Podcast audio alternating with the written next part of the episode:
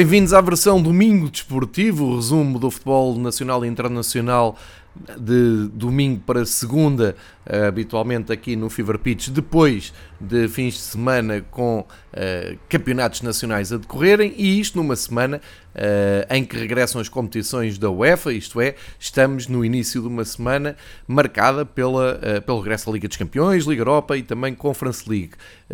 isto no rescaldo também do encontro de seleções, um pouco por todo o mundo, em mais um passo rumo ao apuramento da, do Mundial do próximo ano e que eh, jogos esses de seleções, tal como a final da Liga das Nações, que eh, tiveram um episódio dedicado apenas e só um, a esses compromissos de seleções no último episódio antes deste. Hoje fala-se de futebol de clubes e começamos com um, o ponto da situação uh, na Europa. Ou seja, enquanto nos principais países, para não dizer todos os países de futebol uh, europeu de primeiro plano tiveram o regresso normal dos seus campeonatos. Em Portugal, uh, optou-se por jogar uma eliminatória da taça, mais concretamente a terceira eliminatória da taça Portugal, que para os clubes profissionais, primeira e segunda divisão, uh, corresponde uh, à primeira, ou seja, à estreia dos clubes. E é por aqui que eu queria começar, um pouco como uma reflexão, porque cada vez mais dá a ideia que Portugal é um país de futebol que cada vez eh, mais se assume andar em contramão. Temos aqui duas eh, temáticas que me parecem eh, completamente incontornáveis neste regresso de, do futebol de clubes. Para já, o tema do cartão do adepto continua uh, mediaticamente na agenda do dia. Uh, basta e chama a atenção para isso, uh, segunda-feira, à altura que estou a gravar este episódio, o jornal A Bola dedica eh, páginas hum, só em relação ao assunto cartão do adepto. Tem uma entrevista muito interessante com a presidente de, da Associação de Adeptos, a Marta Gens, que uh, defende muito bem a inutilidade uh, deste cartão. Depois há uma explicação que me parece bem conseguida por parte da bola, com quatro pontos essenciais para se perceber a polémica ou um, a falta de lucidez à volta da implementação do cartão. e depois tira-se um pouco a conclusão de que eh, estamos a alimentar algo que é uma teimosia governamental, que é uma eh, teimosia de lei. E porquê em contramão?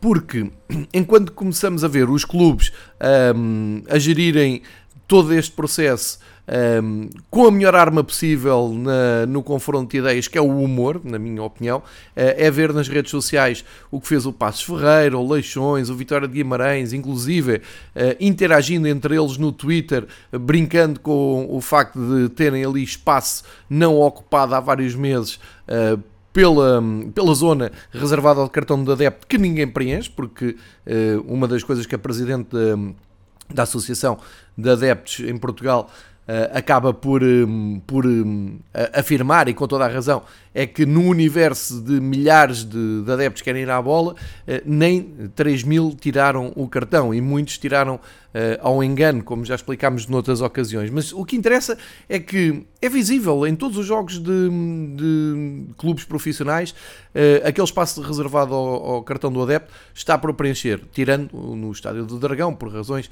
que também já falámos aqui noutros, noutras alturas.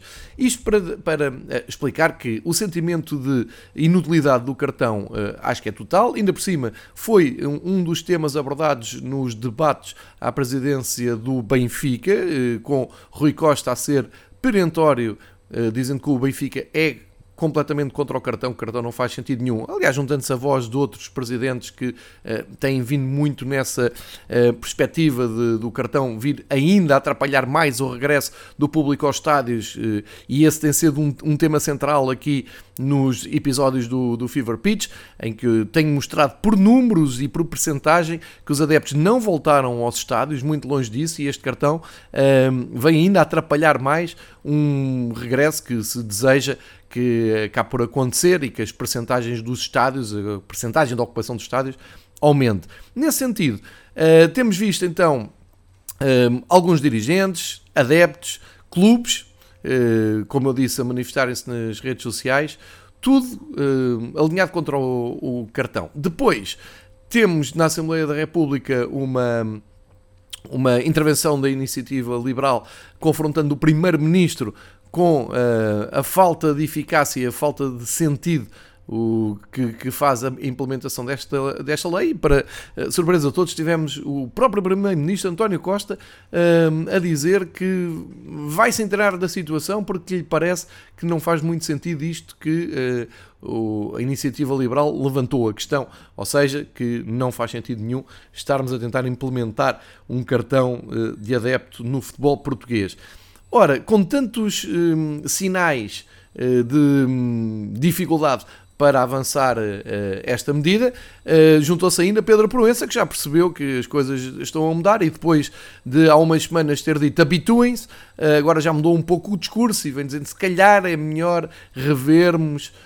Começamos a perceber que isto não vai ser de fácil implementação. Enfim, temos várias, para não dizer quase todas as direções, a darem um passo atrás. E depois temos, então, o embaixador do cartão, João Paulo Rebelo, secretário de Estado do Desporto e da Juventude, eh, a dizer: não, senhor, eh, está tudo muito bem pensado, pode demorar mais ou menos, mas é, é isso que vai acontecer. Não quer saber se há poucos ou muitos aderentes, mas que veio para ficar. Portanto, Portugal em contramão no futebol. Fica aqui esta primeira reflexão, porque nesta semana não temos uh, percentagens e números de uh, adeptos nos estádios, porque não houve campeonato. E esta é a segunda uh, reflexão que eu queria aqui partilhar, que é, faz sentido entrarmos no mês de outubro e termos jogos da seleção, como tivemos, Uh, Portugal teve que jogar com o Luxemburgo e com o Qatar, um jogo com o Qatar uh, de caráter uh, particular. E quando se regressa, portanto, a meio de outubro, na antecâmara das competições europeias, entra a taça de Portugal. Aqui a, a questão é a seguinte: será que Portugal está certo e Espanha, França, Itália, Alemanha, Inglaterra, Bélgica, Holanda estão todos errados? Eh, porque nos outros países toda a gente foi jogar para o campeonato, como é normal, e em Portugal eh, o que se fez foi ehm, colocar a taça de Portugal nesta altura do calendário. Ora, eh, este, contraste, uma vez que hum, os quatro clubes envolvidos nas competições europeias, Benfica, Porto, Sporting e Braga, tiveram a oportunidade de ver os seus adversários de, desta semana, terça, quarta e quinta-feira, a jogarem ao mais alto nível, portanto, no, na máxima exigência dentro do contexto dos seus campeonatos, enquanto os eh, quatro clubes portugueses estiveram a bater-se contra equipas um, quase todas não profissionais. Tirando o, o, caso do Benfica, que não por coincidência foi o que teve mais dificuldades em, em passar a eliminatória, temos um total de 16-1 entre equipas que vão jogar as competições europeias em Portugal e os seus adversários da Taça Portugal. Ou seja, a competitividade é cerca de zero, uh, por muito bonita que seja a festa da taça, e é. Eh, por muito bonito que seja o confronto contra equipas de divisões eh, secundárias, que é, mas não sei se o timing é este, uh, porque estamos a falar de uma paragem competitiva a nível de clube, ou seja, os treinadores não têm as suas equipas a jogar juntas há muitas semanas, ou tal paragem das datas FIFA, mais uma eliminatória da Taça Portugal, em que todos os treinadores aproveitam para rodar o plantel e uh, irem muitos poucos jogadores titulares a jogo. Uh, e nesse sentido, não sei em que. Uh, em, em, que atitude competitiva chegam cada uma destas quatro equipas portuguesas que vão representar o país nas provas europeias. Isto para dizer, vejo muita preocupação, e bem, um, com o Milan, com o Bayern, com o Besiktas, uh, tudo clubes que, que jogaram uh, esta semana, uh, mas a verdade é que, do ponto de vista da avaliação competitiva de cada uma das equipas portuguesas, a última imagem que temos é de um jogo que aconteceu uh, 3 de outubro, ou de uma jornada que se fizeram que aconteceu uh, no fim de semana de 3 de outubro e que uh, teve aqui o rescaldo habitual no Fever Pitch. Portanto, parece-me ser mais um exemplo do futebol em Portugal em contramão, uh, porque não sei uh, se este timing da, da Taça Portugal faz sentido. vamos ver o resultado da, das equipas. Claro que depois, no final da noite de terça, quarta e quinta, quando fizermos o balanço da participação dos clubes portugueses, já ninguém se vai lembrar que não houve jogo de campeonato. Podem dizer, um, ou pode-se ir por, pela, pela parte talvez a única positiva que as equipas estão mais frescas, mas nesta altura da época parece-me que é mais importante as equipas terem mais rodagem competitiva uh, e acertarem mais no plano estratégico e, e, tático, tal como todos os adversários das equipas portuguesas fizeram nos seus compromissos uh, internos de, de clubes. Portanto, fica aqui esta, esta minha estranheza, porque é, é, um pouco o que eu disse há pouco. Ou Portugal é que está certo, e isto é uma boa ideia, depois de uma paragem de datas FIFA, uh, entra a taça de Portugal e espera-se mais uns dias e completam-se três semanas sem competição de clubes até entrar só ao mais alto nível na Europa do futebol ou então um, os outros países não percebem que poderiam ter também as suas taças uh, internas nesta altura do campeonato uh, e um, preferem então uh, que, as, que, os seus clubes tenham outra rotação. isto vale para quase todos os clubes europeus. Em Espanha há, há ali a questão do adiamento de alguns jogos, como já tem acontecido antes do hum, do, do, dos compromissos da, das provas da UEFA, mas normalmente o, eu, o que se discute é se não se deveria dar um descanso às equipas uh, envolvidas na, na, Liga dos Campeões, na Liga Europa, uh, antes desses compromissos, como a Espanha já fez, como a Holanda já fez, em vez de estar-se a sobrecarregar uh, as equipas antes de jogos importantes, e seria sempre a título de exceção, antes de grandes jogos, jogos muito decisivos, mas não me parece que o polo oposto seja favorável, ou seja, não haver competição uh, de todo durante três semanas e uh, basicamente, uh, convenhamos, as equipas que vão começar, os 11 lançados pelos treinadores do Benfica, Porto, Sporting e Braga, nada terão a ver com aqueles que foram utilizados neste fim de semana, porque, como eu disse, são compromissos que em nada, em nada dão sinais aos seus treinadores de preparação desses jogos europeus, porque não há não há praticamente nenhum jogador que tenha sido titular nestes quatro jogos de, de Taça de Portugal, eh, envolvendo então as equipas europeias, um, eh, europeias nos compromissos europeus, que eh, comece na, agora na, na, a meio da semana as suas partidas. No caso do Benfica, por exemplo, o Vertonghen eh, será uma dessas exceções, mas eh, vendo o caso do Benfica que realmente teve dificuldades para ultrapassar o Trofense, nenhum daqueles jogadores costuma ou vai a jogo agora na Liga dos Campeões, terando o central belga, que também tinha tido uns dias de férias por ter participado na Liga das Nações e não ter feito de fase qualificação para o Mundial. Enfim, fica esta, nestes primeiros 15 minutos ficam estas duas reflexões que acho que vale a pena um, para também perceber, percebermos porque é que muitas vezes se pede grande competitividade às equipas portuguesas nas provas da UEFA e depois há estes pormenores que me um, parecem uh, claramente por maiores. Mas. Um, enfim, para, antes de irmos ao futebol internacional, porque geralmente aqui eh, no Domingo Esportivo eh, debruçamos-nos sobre eh, a competitividade de cada campeonato mais representativo da, da Europa, do futebol. Em Portugal, então, como eu disse, não houve campeonato, houve taça. não vou, obviamente, falar jogo a jogo da Taça Portugal, foram muitos jogos, são os 32 aves de, de final.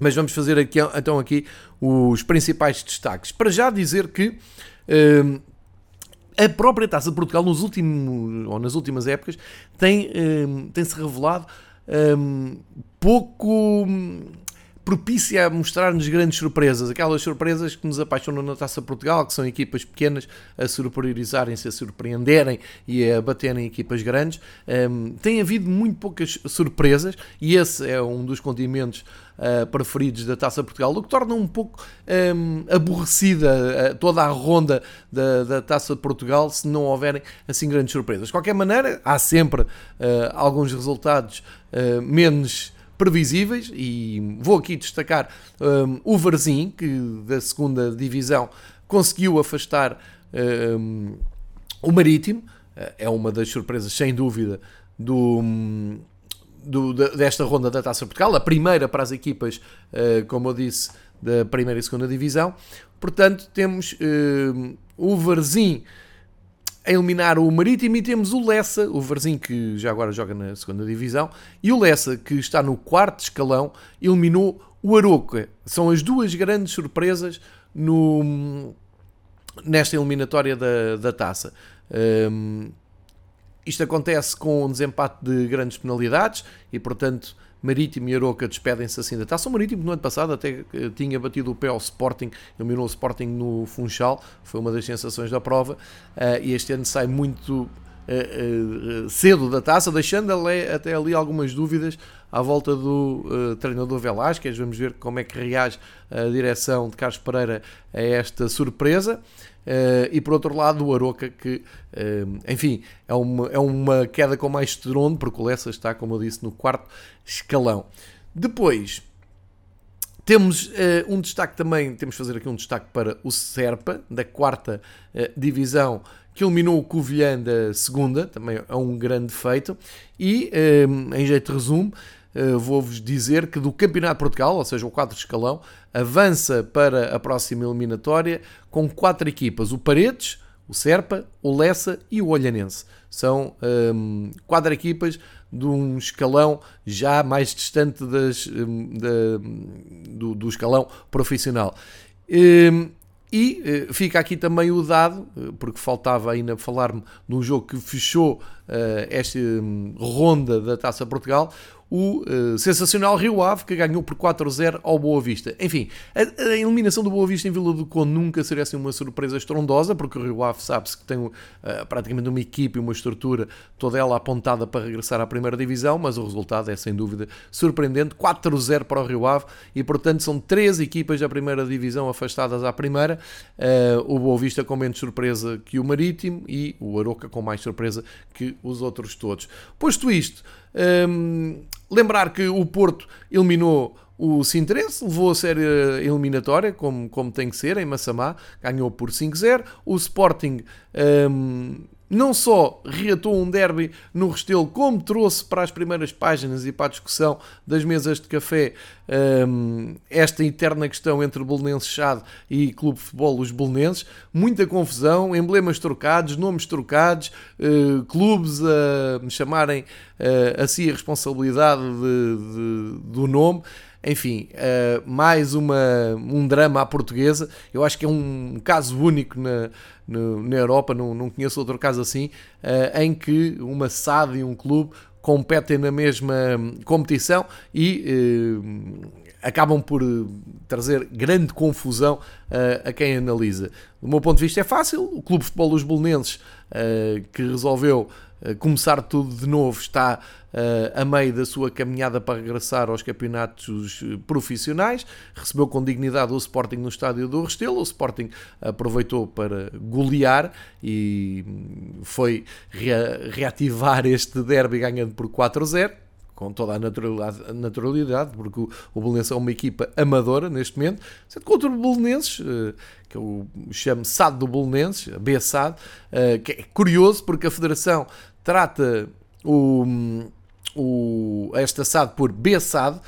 oficialmente é assim que aparece uh, escrito e identificado o, este, esta SAD e a Liga insiste em chamar Belenenses SAD. Portanto, não sei quem é que tem razão. Depois, nos bastidores e nos corredores, há, muita, há muito braço de ferro, há muita pressão para uh, depois, nos meios de comunicação, uh, chamarem de Belenenses, não lhe chamarem BSAD. Enfim, algo que isto escapa, se calhar, à maioria dos adeptos, mas são pormenores interessantes nesta uh, guerra surda de bastidores tão típico do futebol português. O que interessa é que a BSAD foi um, ao Minho ganhar ao Berço, outro clube também um, com uma história curiosa, um clube muito recente que serve basicamente para uh, embrião de jogadores, de empresários, para depois os lançar para clubes maiores, enfim, um, é o que temos no futebol português. Temos este encontro um, surpreendente entre a tal Bessade e o Berço. A Bessade ganhou por 2-1, muita uh, dificuldade, e segue em frente.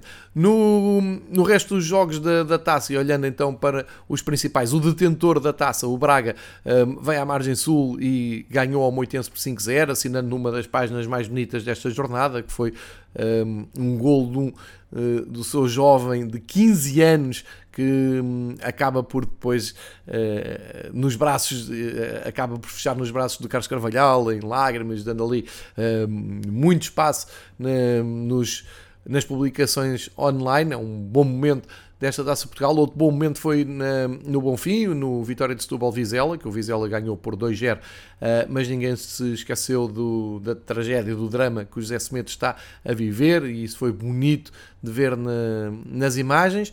Uh, e falta falar aqui do Benfica, que teve muita dificuldade na trofa, uh, começa a ser um, uma tradição. O Benfica não tinha ganho nenhum jogo ao Trofense uh, em 2008, 2009, quando o Trofense esteve na primeira divisão, e agora voltou a não ganhar, precisou de prolongamento para desempatar o jogo. lá está o Benfica também rodando muita equipa, só Vertonghen um, a jogar entre os habituais titulares. Foi preciso recorrer ao banco a João Mário, a Weigl. Um, aliás, o Weigl teve um papel decisivo no prolongamento, lançando o André Almeida, que também assina uma das bonitas histórias desta ronda, marcando o gol da vitória, festejando depois com adeptos uh, na bancada. E. Um, acaba por ser a, a, passagem natural do Benfica, mas com muitas dificuldades, uh, mostrando também uh, a diferença de competição que há entre as equipas profissionais e as equipas amadoras, como foi o caso de encontros de Braga, Porto, Sporting contra equipas claramente inferiores. Mais um, uma.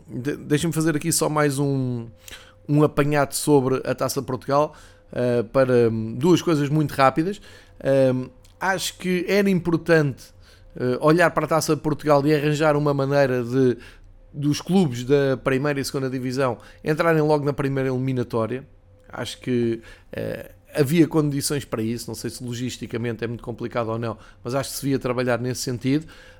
depois, mais um ano, a taça inicia-se e no horizonte temos umas meias finais a duas mãos, contrariando o espírito todo da prova, acho inaceitável, não faz sentido a não ser do ponto de vista ganancioso de uh, transmissões televisivas. Uh, continuo a insistir neste ponto, urgentemente acabar com uma meia final a duas mãos, porque a competição é toda num só jogo e decidida apenas e só num só jogo, ao contrário do que era uh, há, há vários anos, em que havia um. Quando o jogo acabava empatado, ia para prolongamento, se o prolongamento ficasse empatado, íamos para segundo jogo, jogo de desempate. Isso agora não acontece, portanto não faz sentido a segunda mão um, nas uh, meias finais. E finalmente uh, partimos mais um ano para uma prova que desconhecemos o seu final, desconhecemos o destino final da prova. Eu continuo sem saber onde é que se joga a final da Taça Portugal. Pode ser desatenção minha, mas hum, procurei e não vi se está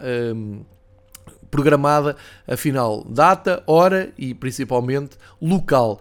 Gostava de saber se a Taça Portugal, agora com o regresso do público aos estádios, hum, vai regressar ao seu local, eh, que, onde tem sido sempre, o local é o Jamor, o Estádio Nacional do Jamor, que ainda por cima está a levar agora um relevado novo, ou o que sei, eh, e portanto fica aqui esta dúvida, e é muito triste começarmos uma prova que não sabemos como e onde acaba, eh, tirando algum do, do encanto de, da prova, pelo menos no, na sua forma. No conteúdo, todos os clubes que andaram nesta, envolvidos nesta prova, e muitos uh, tiveram que passar por dois jogos para chegar até aqui, então estão cumprimentados pelo Fever Pitch e deixamos aqui então os maiores destaques. Uh, vai haver sorteio da Taça Portugal, penso que esta semana. Uh, aqui falha minha, não, não fiz este trabalho de casa e não fui ver a data, mas será em breve. Uh, era algo que também poderia ficar logo determinado para o dia a seguir à eliminatória. Já não digo como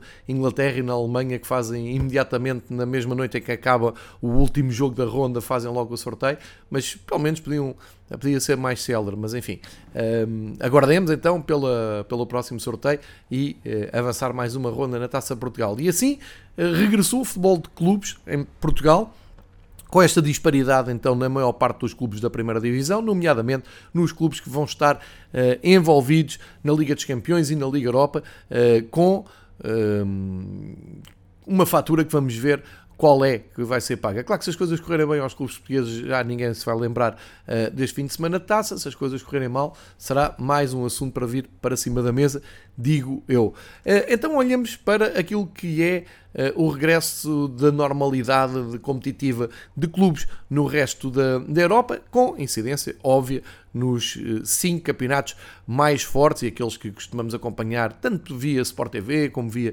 Eleven Sports durante os fins de semana com grandes espetáculos de futebol. Uh, felizmente temos tido grandes jogos, grandes golos, muita emoção e, e nesse sentido. Uh, sugiro começarmos então por Inglaterra. Para já, uh, dizer que hum, nesta segunda-feira uh, que estamos a gravar esta edição do Domingo Esportivo, portanto, um, ao dia 18 de outubro. Vamos ter ainda jogos de clubes para ver uh, à noite. Em Inglaterra, o Arsenal Crystal Palace, às 8 horas. Em Itália, o Veneza Fiorentina, às 7h45. E em Espanha, o Alavés Real Betis, às 6 E o Espanhol Cádiz, também uh, à noite, portanto, às 8 da noite. Os dois últimos jogos da La Liga para ver na Eleven Sports, o jogo da Série A e o jogo da Premier League para ver na Sport TV. Ficam então esse, esse convite e fica essa sugestão para ainda uh, na véspera do regresso à Liga dos Campeões uh, assistirmos ao fecho das jornadas de um, três campeonatos de, do top 5 do, dos campeonatos europeus. Olhando então para eh, Inglaterra, uh, temos, não temos mudanças no, eh, lá em cima na tabela, mas temos a afirmação do Chelsea como líder com mais um ponto com o Liverpool. Ora, estas duas equipas, mais o Manchester City, das quatro da frente, foram as que ganharam. O Chelsea com muita dificuldade contra o espetacular Brentford, cada vez estou mais fã da equipa de, de Londres. O Brentford continua um, a jogar muito bem, um, a vender muito cara à derrota uh, no, no seu estádio. Um ambiente espetacular, entrada das equipas ao som do Hey Jude, um, apoio fabuloso à equipa uh, que veio da, da segunda divisão e um jogo muito competente do Chelsea, com muito sofrimento, uma bola na trave, uma grande exibição do Mendy e um resultado de um zero que diz tudo da dificuldade que a equipa de Nagelsmann teve um, em Brentford, ganharam, eh, é era muito importante vencer para eh, ficarem na frente do campeonato e não deixarem fugir Liverpool nem Manchester City. E portanto, o registro nesta altura do Chelsea é de 6 vitórias, um empate, uma derrota e continuam firmes na liderança. O Liverpool foi a primeira equipa a entrar em campo e eh, depois de dois empates seguidos na Premier League, que tinham, se bem se lembram, no clássico Manchester City empatado 2-2 e tinham vindo de um empate precisamente em Brentford por 3-3. Regressam às vitórias com uma exibição magistral do Liverpool em Watford, jogo incrível do Salah, hat-trick do Firmino, grande jogo do Mané que chegou aos 100 golos na, na Premier League. Enfim, uma, um início de tarde, isto foi no sábado à hora do almoço, uh, mágico do Liverpool, está em grande forma, uh, ainda não perdeu, são 5 jogos e 3 empates, somam agora 18 pontos, estão a 1 do Chelsea e eh, seguem então fortíssimos para o seu compromisso europeu, agora em Madrid, com o Atlético de Madrid. O Manchester City também ganhou, com menos brilho, ganhou ao Burnley por 2-0, sempre incómodo Burnley, mas vai alternando aqui nos últimos 5 jogos entre vitórias e empates e um, ehm, tem nesta altura um saldo de 5 vitórias, 2 empates e uma derrota, uh, sendo que estão a um ponto do uh, Liverpool e cumpriram com uma boa exibição do Cancelo, do Bernardo Silva, da Armada Portuguesa e destaque para o facto do Liverpool e Manchester City terem ficado privados de alguns internacionais brasileiros, nomeadamente os seus guarda-redes titulares, uh, porque estiveram a jogar até uh, muito pouco tempo antes do arranque desta jornada em Inglaterra pelo Brasil. Tinham feito um último jogo Brasil-Uruguai uh, e, portanto, uh, acabaram por se resguardar já para as provas europeias. No quarto lugar continua o surpreendente Brighton. O Brighton é o terceiro jogo seguido que empata, também não perde, mas empata neste, um empate mais normal no contexto das duas equipas, no Norwich 0 a 0, ou seja, foi o segundo ponto também do Norwich, já não perde há dois jogos, é uma forma de ver, mas a verdade é que este empate dá para o Brighton somar 15 pontos, só tem uma derrota, tem 4 vitórias, 3 empates e uh, mantém-se ali no quarto lugar, em zona de Liga dos Campeões. Uh, não deixa de ser um grande arranque do Brighton, é o terceiro empate seguido, como eu disse, uh, e acabam por ter agora a companhia do Tottenham, que aproveitou a viagem a St. James Park para ganhar. Um jogo que fica marcado por um, um momento uh, mais dramático. O Reguilon ia marcar um canto e percebeu que na bancada oposta uh, ao pontapé de canto havia uh, problemas com o adepto. Falou com o árbitro, o árbitro parou o jogo. O Eric Dyer foi chamar a equipa médica. Um desfibrilhador entrou logo em campo e a assistência médica rápida ao adepto. E depois soubemos pela conta oficial do Newcastle no Twitter que o adepto estava estável, foi hospitalizado e tudo graças a esta intervenção rápida, muita dignidade também muito respeito pela bancada em Inglaterra. O jogo teve parado, os jogadores saíram mesmo do relevado para um, deixarem um, toda a prioridade na assistência ao adepto. É um momento uh, exemplar na, na, Premier League. No jogo jogado, o Newcastle até começou a ganhar. Hum, um, eu vou dizer, um cenário impressionante eh, nas bancadas de James Park, com muitos adeptos, um, quase em dia de carnaval, mascarados uh, a, a, árabes, não é? Com indumentária um, de sheiks, portanto, muito contentes com a aquisição do clube, então, pelo príncipe da na Arábia Saudita, acontece que uh, ainda não são ricos, ainda não têm um plantel de Champions e, portanto, apesar de terem seguido na frente, acabaram por sofrer a reviravolta. Segunda vitória do Nuno Espírito Santo, já tinha ganho antes da paragem ao Aston Villa com muita dificuldade. Aqui voltaram a ganhar, podia ter sido mais confortável, acabaram a sofrer por causa de um gol do Eric Dyer. O Kane uh, marcou uh, finalmente na, na, Premier League e, portanto, um balão de oxigênio para o Tottenham do Nuno Espírito Santo, que assim sobe ao quinto lugar, tem os mesmos pontos do Brighton uh, e acerta mais o passe, de acordo com aquilo que tinha feito no arranque do campeonato. Em uh, ciclo contrário, temos o Manchester United que uh, sumou a segunda derrota do campeonato, uma derrota uh, num jogo muito emocionante com o Leicester. o Manchester United esteve a ganhar, sofreu a reviravolta, conseguiu empatar 2-2, já parecia que pelo menos um ponto uh, estava conquistado, só que a reta final do Leicester é incrível. Vardy, sempre ele, uh, um dos grandes protagonistas da equipa de Brendan Rodgers, uh, a impor uma derrota ao Manchester United, que para o campeonato já não ganha há 3 jogos. Tinham perdido em casa com o Aston Villa, tinham empatado uh, em casa também com o Everton e agora esta derrota com o Leicester, levantando outra vez várias questões à volta do Solskjaer. De qualquer maneira, ontem ao fim do dia, o Di Marzio no Twitter já dizia que uh, ninguém na direção do eh, Manchester United coloca em causa sequer o posto do Solskjaer. Enfim, é um dos grandes mistérios do futebol, do futebol europeu, uh, perceber a longevidade do simpático treinador norueguês uh, à frente de Manchester United, começa a parecer-me evidente que o Manchester precisa uh, do nome mesmo forte e há alguns no, a espreitar essa oportunidade, desde logo o Zidane, que um, saiu do, do, Real Madrid, não sei se poderia ser um bom nome para o Manchester United, mas temos outros que estão uh, desempregados e precisam de, de, agarrar num grande projeto. Enfim, fica esta, um, esta, esta reflexão. De qualquer maneira, o Manchester United não, não tem nada perdido, tem 14 pontos, são menos 5 para o Chelsea. Uh, agora o momento não é entusiasmante de maneira nenhuma. No sétimo lugar, o West Ham regressou às vitórias, depois da derrota antes da paragem, precisamente com o Brentford, o sensacional Brentford. O uh, West Ham foi uh, impor a primeira derrota na casa do Everton. A equipa de Benítez uh, ia bater um recorde de vitórias seguidas em casa e que não conseguiu uh, alcançar essa proeza. O West Ham continua com um ótimo arranque de campeonato, dando sequência à excelente temporada do ano passado. David Moyes foi recebido em Goodison Park como um herói, com muito respeito, uma grande ovação, e está agora numa segunda vida no West Ham a fazer um trabalho sensacional. São 14 pontos, o West Ham iguala uh, não só o Manchester United, mas também o Everton, que estava, estava e está num bom uh, arranque de temporada.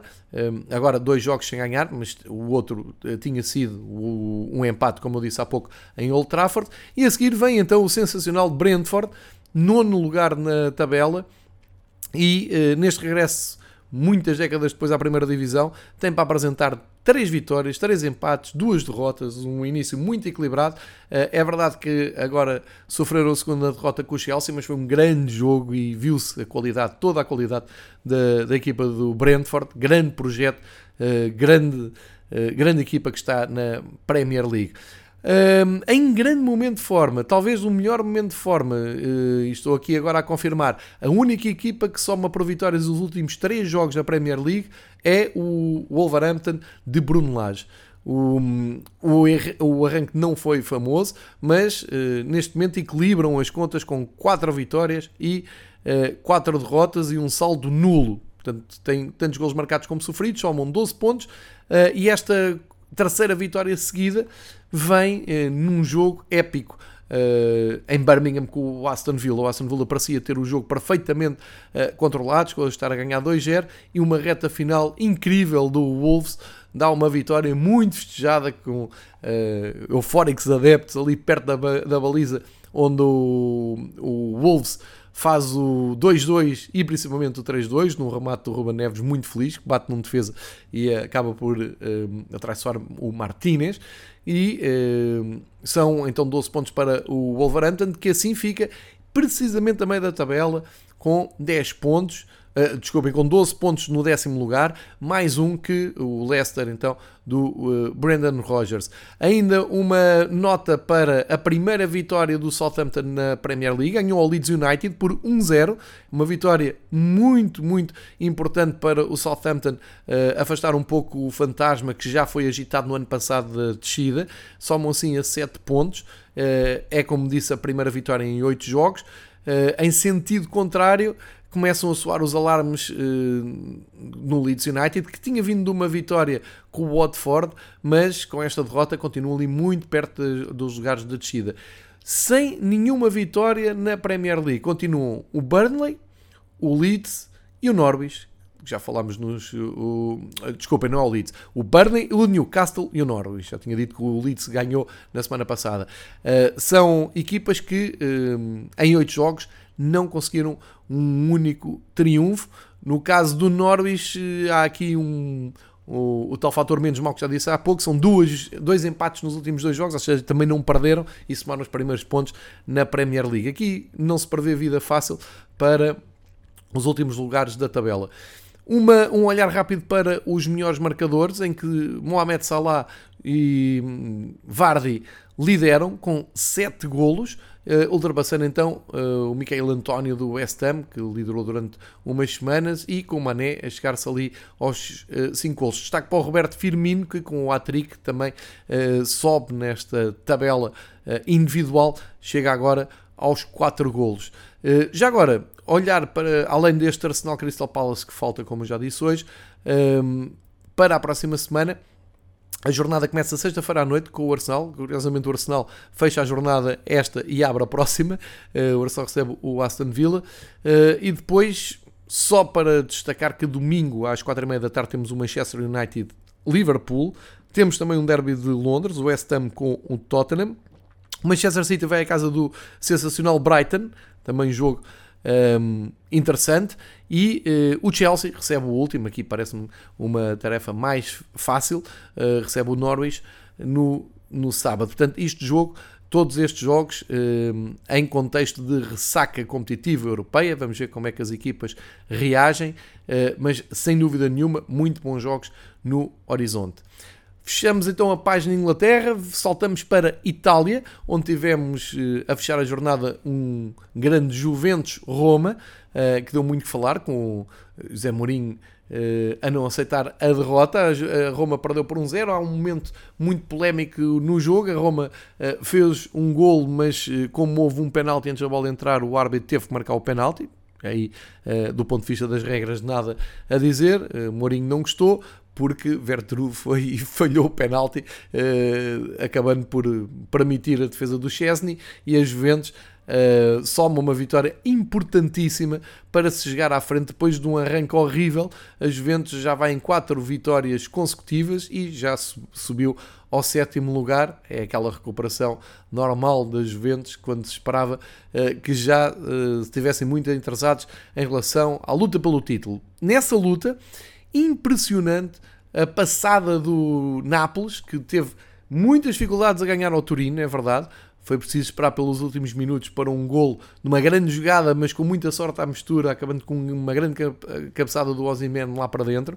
1-0 para o Nápoles, 8 jogos, 8 vitórias, que arranque da equipa de Spalletti, que soma 24 pontos só uh, acompanhada nesta altura pelo Milan, que tem 7 vitórias, uh, tem um empate uh, lá mais atrás, precisamente no Juventus Milan, 1 a 1, e o Milan que mostrou uma alma e um coração enorme ao dar uma reviravolta em casa com a Verona, depois de estar a perder 2-0, chegou aos 3-2, com o Ibrahimovic a voltar à equipa também, um momento importante para o Milan, está no grupo do Porto e vai defrontar o Porto no próximo jogo da Liga dos Campeões. É um Milan em grande forma, um, que só é ofuscado por este arranque incrível do, do Nápoles. A outra equipa de Milão, o Inter, foi um, a Roma jogar um clássico com o Lazio e até começou muito bem, uh, ganhar por um zero, um penalti do Perisic, mas depois a Lazio deu a volta, sendo que o segundo golo da Lazio foi um, eh, o início de uma grande confusão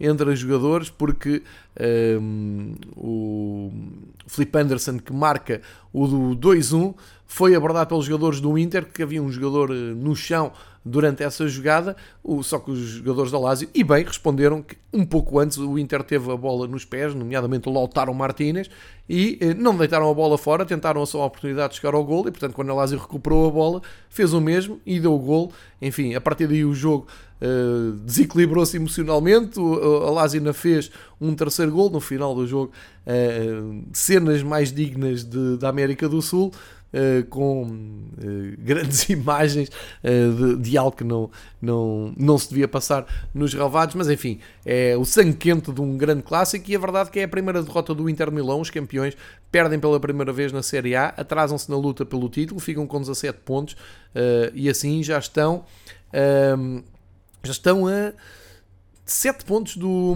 do Nápoles, já começa a ser aqui um atraso preocupante. Uh, a Roma, como eu disse, do, do José Mourinho, soma a terceira derrota. Uh, tem intercalado nos últimos 5 jogos da Roma no campeonato uh, é derrota-vitória, derrota-vitória. Portanto, vamos recordar que a Roma perde com, com o Verona, depois ganha o Udinese, perde uh, o derby com o Lazio, depois ganha ao Empoli e agora volta a perder uh, neste clássico com a Juventus. A Lazio aproveitou então esta vitória para se chegar ao quinto lugar, uh, encostar mais perto dos rivais da cidade, do Roma, um ponto atrás. A Atalanta também aproveitou depois de dois jogos sem ganhar, foi a Empoli e ganhou 4-1 categoricamente, já está ali novamente nos lugares europeus, sexto lugar com os mesmos pontos da Lazio, os mesmos que a Juventus que regressou claramente à luta pelos primeiros lugares.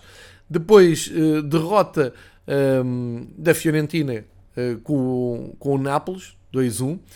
Um, que aliás, aqui só para dizer, foi o último jogo que a Fiorentina fez. Né, é, eu acabei de dizer que o Nápoles ganhou ao, ao Torino. Isto era só para contextualizar que a Fiorentina vai hoje a jogo. Se ganhar o jogo com Veneza, e há grande probabilidade disso acontecer, a Fiorentina dá um salto direto para o quarto lugar onde está a Roma. Isto é uma grande possibilidade da Fiorentina subir na tabela. Uh, e ainda destaque para a vitória do Despezia, segunda vitória no campeonato. Uh, aproveitou a recepção ao Salernitana para sair ali da zona mais perigosa.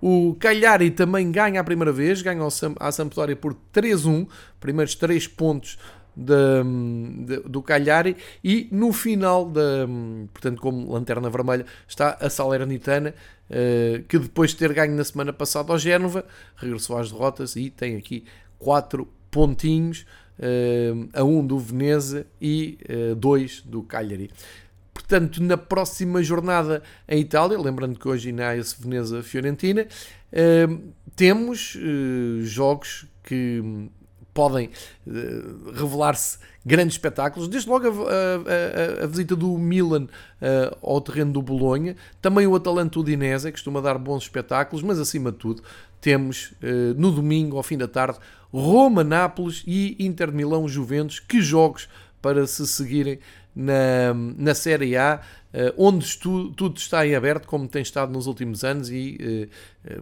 como temos dito aqui, a revelar-se um grande campeonato, um dos mais interessantes da Europa. Fechamos o capítulo Itália e vamos para a Espanha, vamos espreitar o que é que aconteceu em Espanha, com grande destaque para o Barcelona, porque o Barcelona bateu o Valência e parece-me o Barcelona a tentar levantar-se, a tentar erguer-se com o Kun Agüero a regressar à competição, com Ansu Fati titular finalmente e a marcar. enfim, há, há muito tempo que o Barcelona não tinha tantas e boas notícias. O Filipe Coutinho não marcava há mais 10 meses e fez aqui um golo. O Depay continua a, a dar grande fiabilidade na finalização à equipa de Kuman e a verdade é que vão-se agarrando à vida com estas com, com estas vitórias. Neste caso, o, o Barcelona somou estes 3 pontos depois da derrota com o Atlético Madrid. Uh, são 15 pontos. Nesta altura, o balanço é em 8 jogos: 4 vitórias, 3 empates, 1 derrota.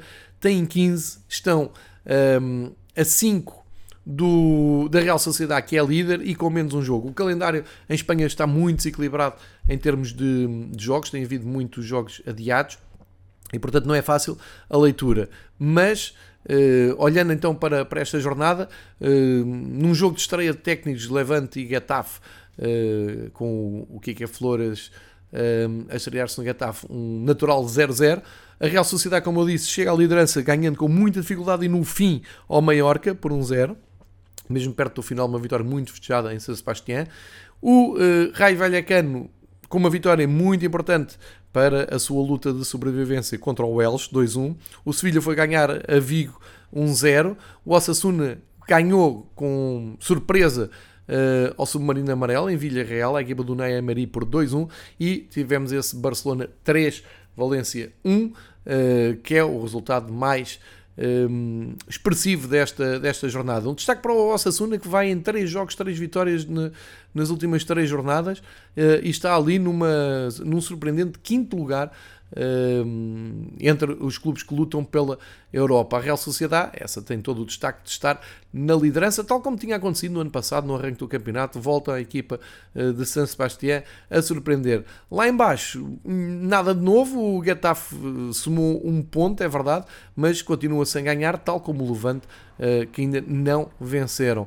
Uh, ficam por jogar o Atlético Madrid em Granada e o Real Madrid a receber o Atlético Bilbao. Hoje à noite, à la vez, Real Betis e Espanhol de Cádiz, como disse há pouco. Na próxima semana temos então o grande clássico às 3 e um quarto da tarde de domingo, Barcelona, Real Madrid e ainda um Atlético Madrid Real Sociedade no domingo à noite às 8 horas. Portanto, o Atlético Madrid, atual campeão, a receber o atual líder. Grande jornada em destaque. Aliás, na próximo, no próximo fim de semana um, é transversal aos, aos melhores campeonatos da Europa. Grandes jogos para acompanhar, grandes clássicos, grandes derbys. Uh, enfim, vai ser um fim de semana cheio de bom futebol.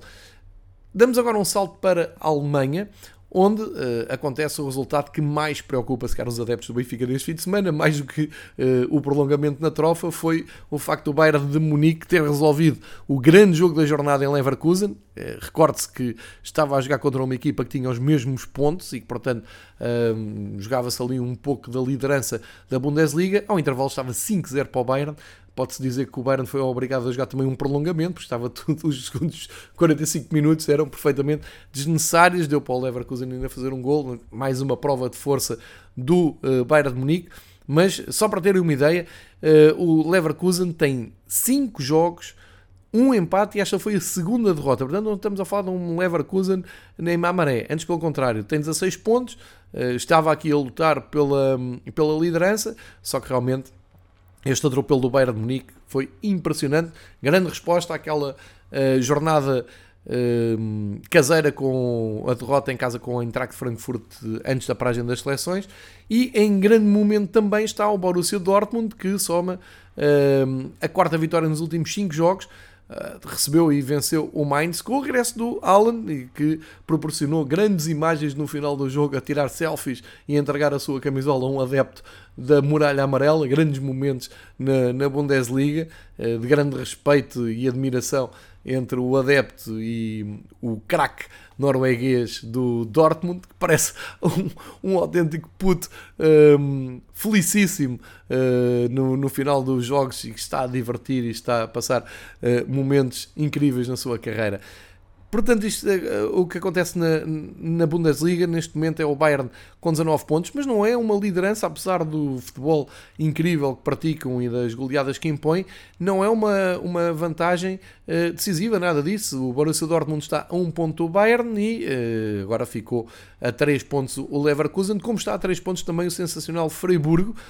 o Freiburgo não ganhou, empatou, mas foi com o Leipzig, que é uma das grandes seções neste uh, início de Bundesliga.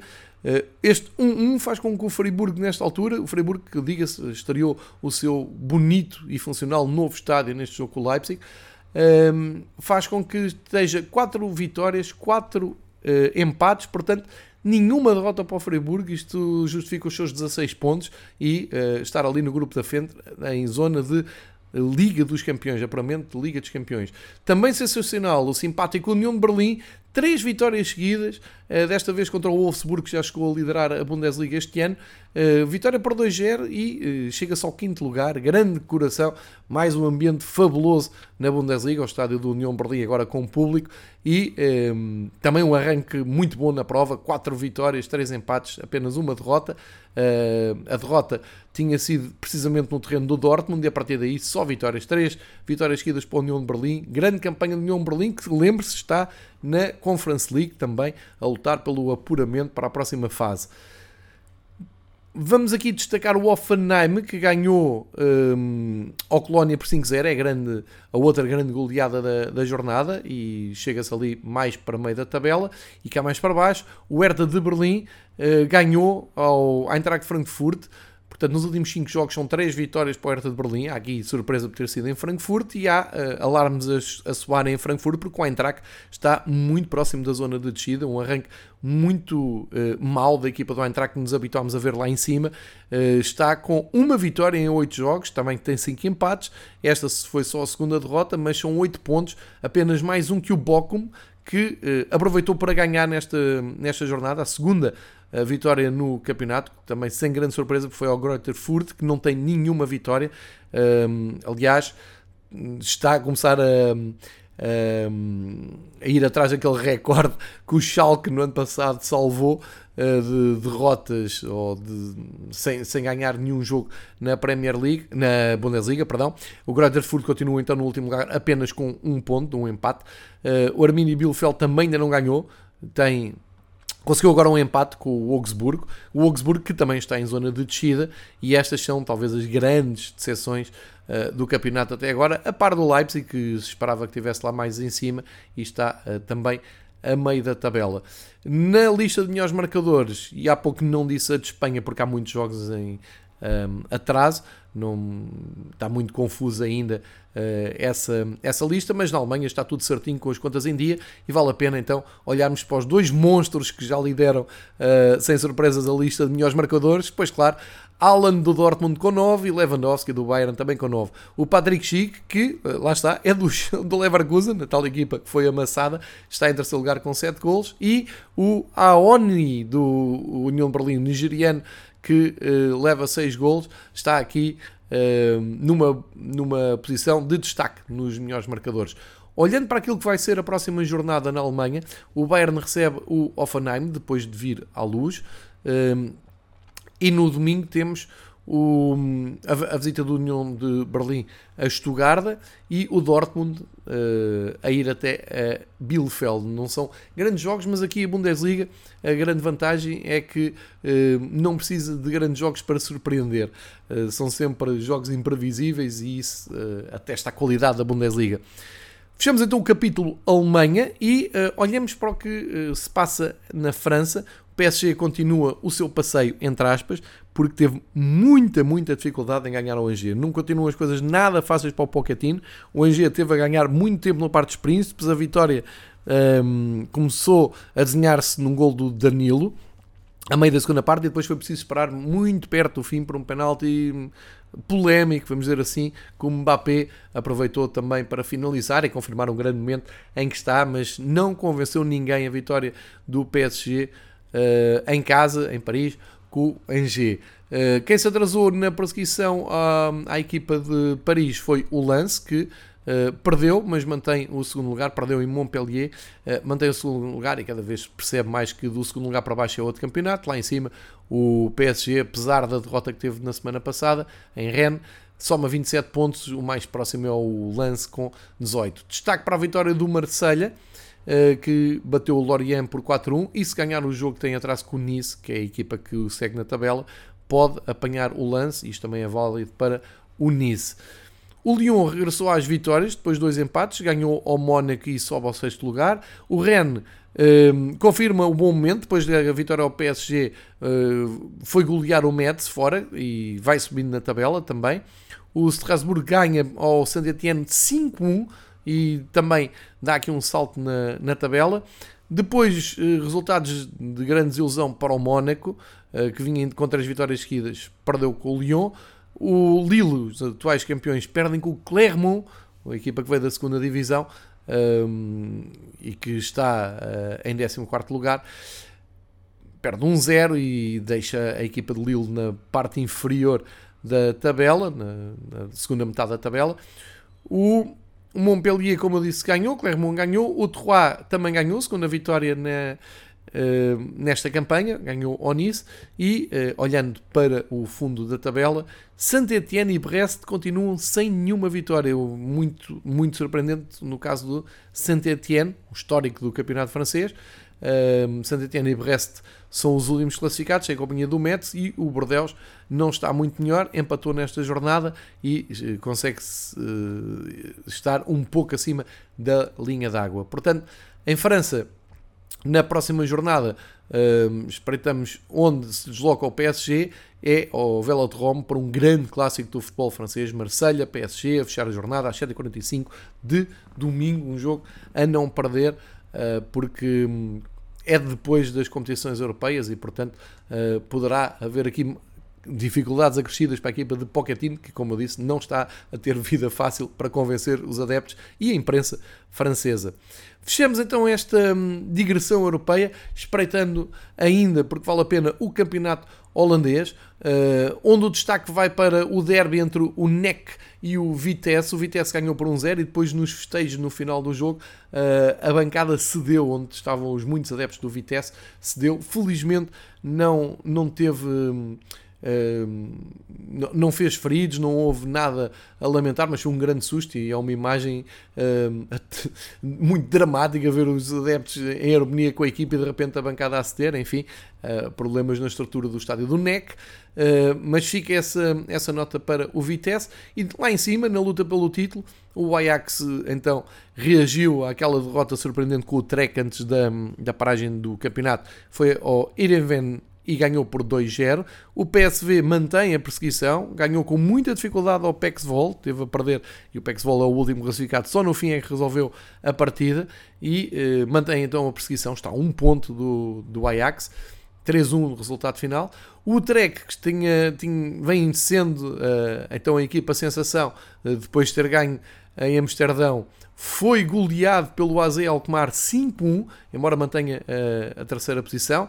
Depois o Willem Tu uh, empatou, mas mantém-se ali no quarto lugar, empatou com o Twente. E o histórico Feyenoord, que tem então essa série estreada há pouco tempo na Prime de vídeo da Amazon, o Feyenoord empatou com o Valvik em casa e uh, continua atrasado na luta pelo título, já tinha perdido em Vitesse e, portanto, soma 16 pontos, está ali no quinto lugar. O grande destaque atual, para além do Vitesse, é realmente o AZ Alkmaar, que soma a terceira vitória seguida. Mesmo assim, só dá para estarem agora a meio da tabela. E, ehm, em sentido contrário, o Pexvol continua sem nenhuma vitória, são zero vitórias nesta altura, último lugar. Uh, ali na luta pela, pela manutenção está o Sparta de Roterdão, o Groningen, o Valvik e ainda o Fortuna Sittard, que juntamente com o Go Ahead Eagles ganharam neste fim de semana e tiveram aqui um folgo extra. Portanto, o campeonato holandês mantém-se muito interessante, estádios cheios, bons jogos, golos, bom futebol para, para ver e eh, também aqui uma chamada de atenção e por isso é que também quis terminar com esta visita ao campeonato holandês. Não percam no próximo domingo às 13h45 Ajax-PSV, grande clássico do futebol eh, holandês para, para se ver Penso que é na, na Sport TV, estou a dizer de cabeça e penso que não me estou a enganar, a Sport TV que faz chegar até Portugal a, a Eredivisie que uh, tem então este clássico marcado numa luta pelo título, separados por um ponto na próxima jornada. Fechamos assim então esta hum, ronda pelos campeonatos da Europa. Já sabem, eh, a partir de amanhã eh, entramos em modo de eh, provas da UEFA. Temos Liga dos Campeões terça e quarta, quinta temos Liga Europa e Conference League e vamos tentar dar aqui o rescaldo de todos os jogos das provas da, da Europa. É mais uma jornada, esta será a última jornada da fase de grupos da primeira volta, depois o calendário vira para as últimas três jornadas e vão-se começar a desenhar as posições e as probabilidades das equipas portuguesas avançarem ou não nos respectivos grupos. Fica concluída assim eh, uma hora de Fever Pitch versão domingo esportivo e eh, regressamos depois com as provas da UEFA. Boa semana, bom futebol e até à próxima.